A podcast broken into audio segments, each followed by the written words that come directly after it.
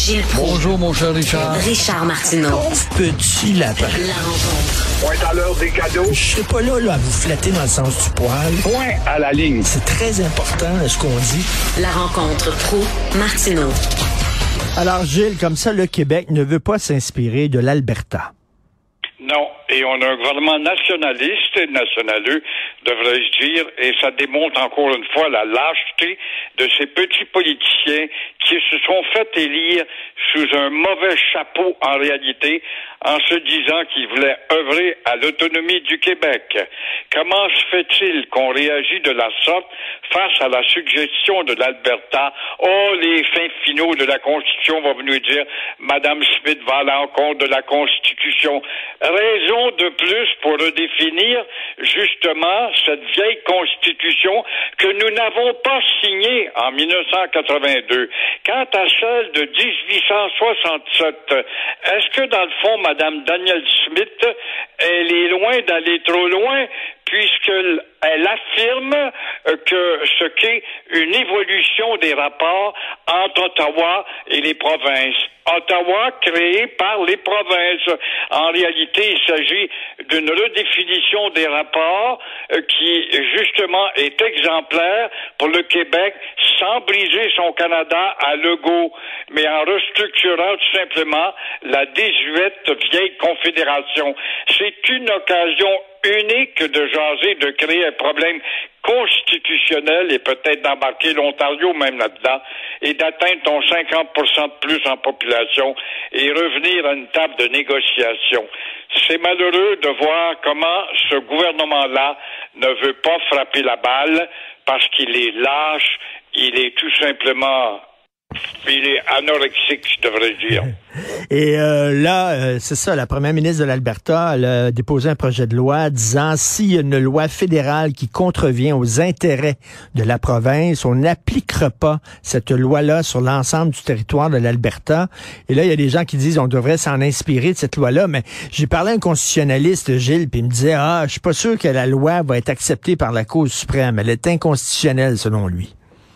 Oui, mais c'est parler pour rien. C'est vraiment rentrer dans le débat qui finit pas et qui existe depuis 50 ans.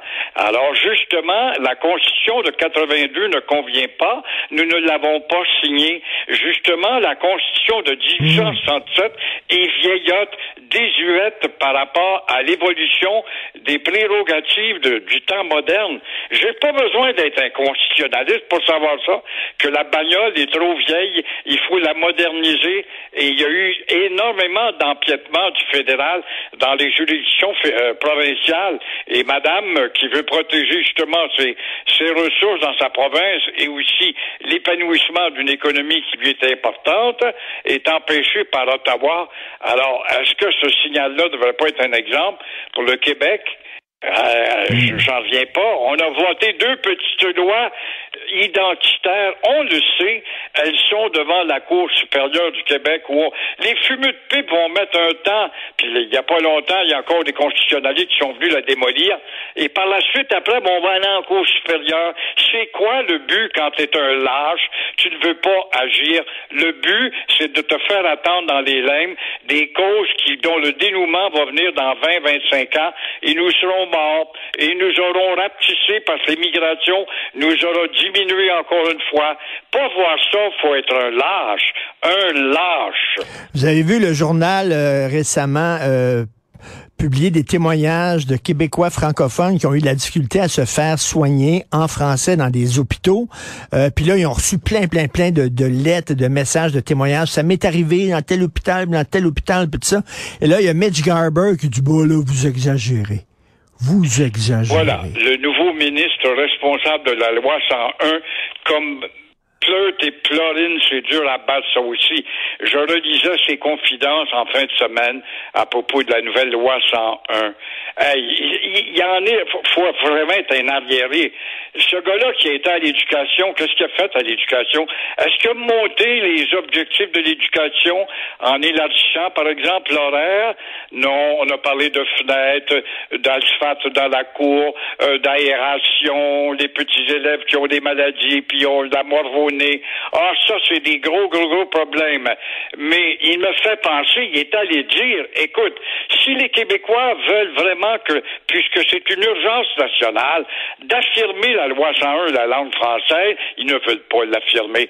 Il nous dit tout simplement, comme la Société Saint-Jean-Baptiste, c'est la Société du bon parler français des années 50, nous disait, exigeons du français, parlons bien, vous allez gagner la médaille du bon parler français.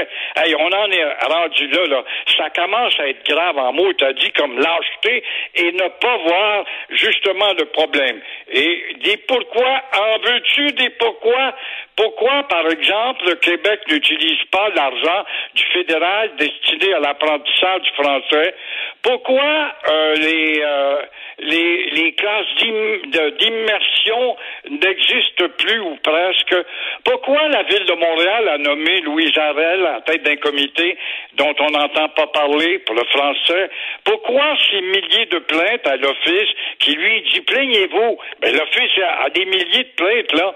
Pourquoi une loi 101 renforcée qui euh, assiste à la multiplication des raisons commerciales anglaises?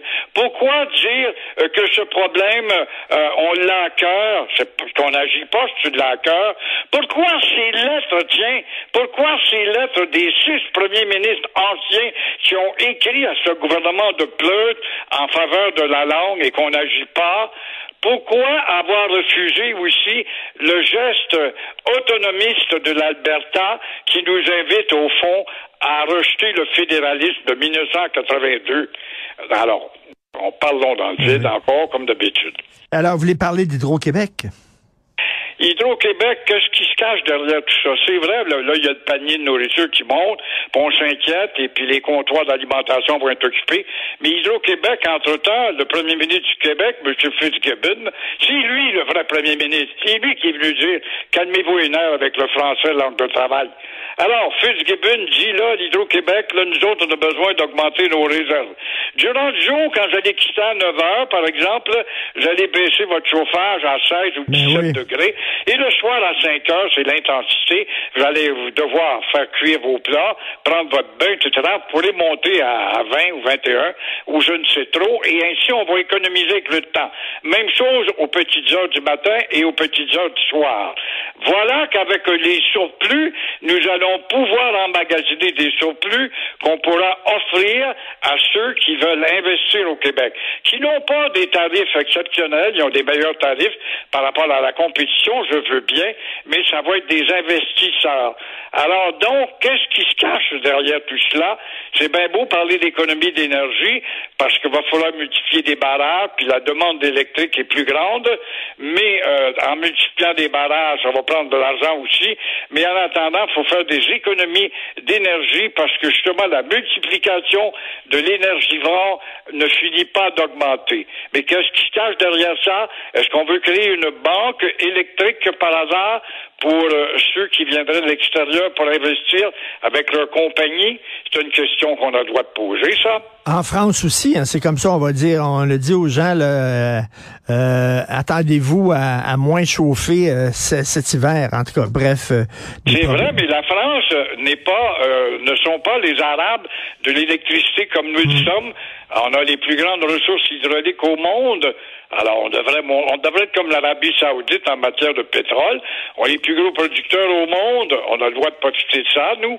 Alors là, on imite la France, qui ben elle, la France, c'est une autarcie, c'est un pays, c'est un pays, un paradis en, termes de, de, de, de nourriture, de territoire très propice à tout, mais ils n'ont pas des chutes, ils n'ont pas des réserves d'eau comme on en a ben oui. nous.